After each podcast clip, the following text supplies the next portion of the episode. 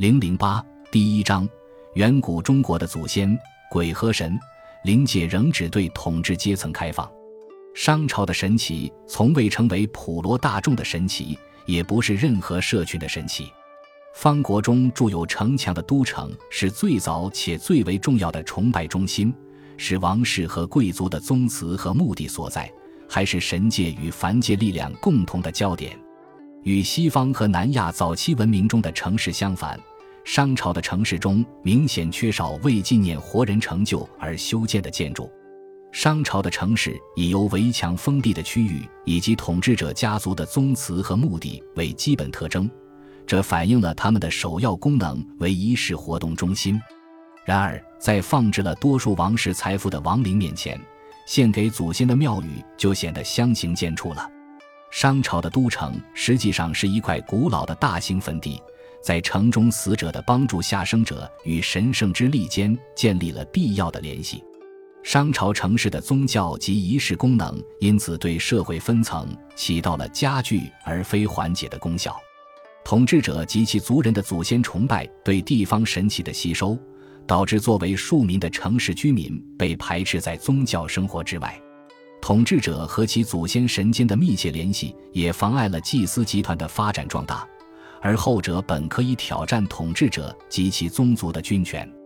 扮演居中协调角色的巫习的历史可以追溯至比商王朝更古老的时代。在长江下游地区，新石器时代良渚文化的玉雕上装饰有头戴羽毛饰品、拥有面具般的兽面的人物形象，他们与殷商宗教艺术中的饕餮和其他兽纹具有惊人的相似之处。良渚玉管毫无疑问是神职人员在主持宗教仪式时使用的礼器，上面刻的形象可能就是行使祭司职权的巫人和部落首领。虽然没有能够证明商朝祭祀文化与良渚玉器间有继承关系的直接证据，但我们或许可以推测，良渚文化如同商王朝一般，其统治者也是一个声称可以通过鬼怪神魔的居中协调驱使神力的阶层。我们同样无法得知良渚文化中的巫习是否拥有管理世俗世界的权利，但在殷商时期，宗教权威与政治权威密不可分。既然当时的君王或者家族首领与其已故的祖先的关系最近，世俗世界的统治者就应承担与神灵沟通的主要责任。鉴于占卜和记忆的日常事务过于繁重。商朝的统治者雇佣了无以计数的专业巫卜人士协助自己，然而商王总是担负大祭司之职，他会亲自主持占卜和祭祖仪式。在商朝最重要的一种宗教仪式中，中商王会在神灵世界里与其祖先甚至地进行交谈。在商朝的最后几十年中，巫使的角色几乎已完全被商王自己取代。他独自一人就可以完成凡人世界与神灵世界的沟通。商朝宗教对统治阶层的要求是按照既定程序一丝不苟地完成宗教仪式，而不是遵守高于世俗权威的道德法则或规范。因此，商朝宗教并没有在善与恶、神与魔间画出明确的界限。商朝祭祀艺术中的饕餮和其他可怕形象传达出一种。混合了敬畏与神秘的感觉，这正是商人对于其神灵的看法。然而，这些形象所代表的神力，最终还是臣服于君主的权威。通过在宗族团结的基础上从事仪式活动，商朝的统治者得以使各路神奇为自己所用。这些神奇的神力也被用来服务于统治者对世俗世界的规划。大约在前一千零四十五年。一个新晋崛起的族系推翻了商，建立了自己的周王朝。周通常被描绘为发端于殷商文明之外的蛮夷，这种说法最早见于周人自己的传说。在这些传说中，周人颂扬其祖先严格朴素的军事作风，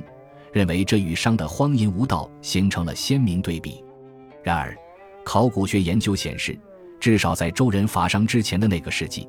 周部落已经属于商的统治范围，周人与商人在文化上也有许多共同点。最能显示商与周之间的连贯性的事实是，各种神圣的青铜礼器在两个王朝的宗庙祭祀中都占有中心地位。然而，尽管在铸造工艺和风格方面，周朝铜器与商朝铜器很相似，但它们发挥了不同的作用。不同于商人把青铜器随主人一起埋入黑暗地下的做法，周人把它们交给子孙后代，他们中的许多因此被保存在了光明世界中。商朝青铜器铭文极少包含除主人和献祭对象名字之外的内容，周人则在青铜器上刻下了用来教化先人。启迪子孙的长篇，在周朝统治者心中，为宗族的延续和宗族拥有的等级头衔及财产的承袭提供保障的，不是已故祖先的克里斯玛，而是当世子孙的美德。周人青铜器上主要铭刻向祖先之灵宣告其活着的亲人之丰功伟绩的文字，尤其是后人从周天子处获得的荣誉和赏赐，因此。周朝青铜器见证了宗族功绩获取方面的血统和影响，他们在宗祠中不断提醒后人应担负起从先人手中接过的重任。周朝祖先崇拜中青铜礼器的含义和用途发生的变化，只是政治和宗教文化更大范围的转型之缩影。关于至上神的新理念，是周朝宗教文化与商的最大不同。在周人口中，至上神被简单的称作天，与遥远的、高深莫测的地相反，天无所不在，对人类事物有明显干涉。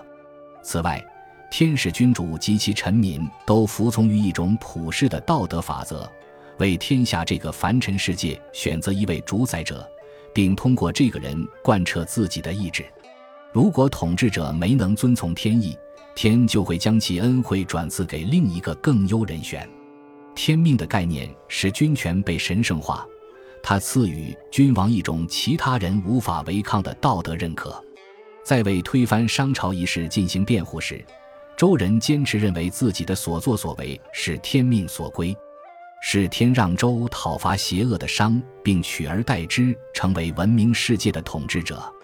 最古老的中国文学遗产《诗经》。和《尚书》都简略地提到过周朝用来巩固其权力的神话。周人在这些神话中被描述为某位神明的仁慈的代理人，和帝一样，天是全能且不近人情的神，他从不对个别民族或族系表示偏爱。但与帝不同的是，天对正义的统治和全然的暴政做了区分。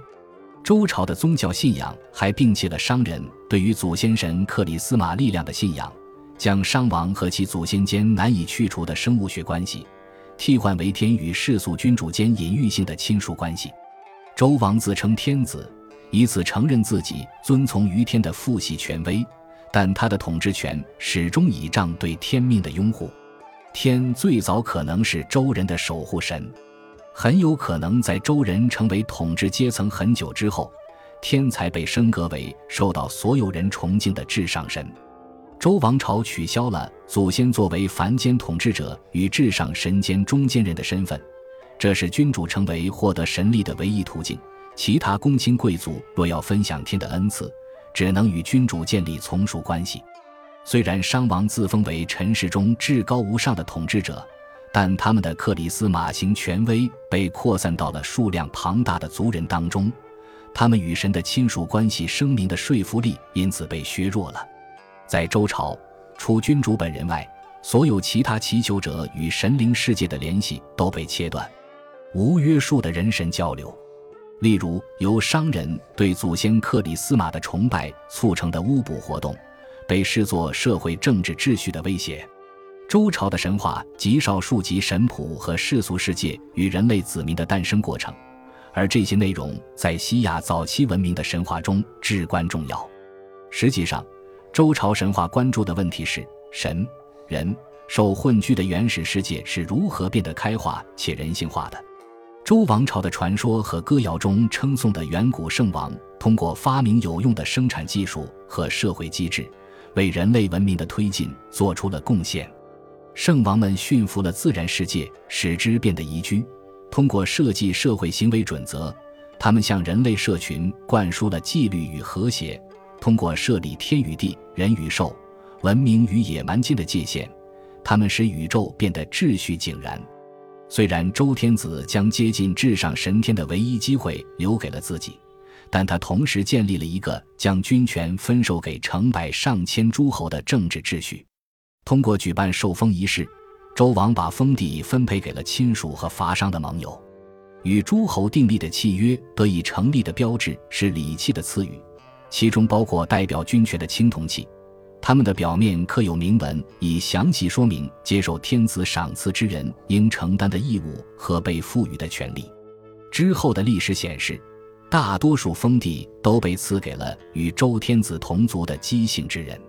周把大部分地方统治宗族都纳入宗室，原因很有可能是希望借此消除从前不受天子约束的贵族祖先的影响力。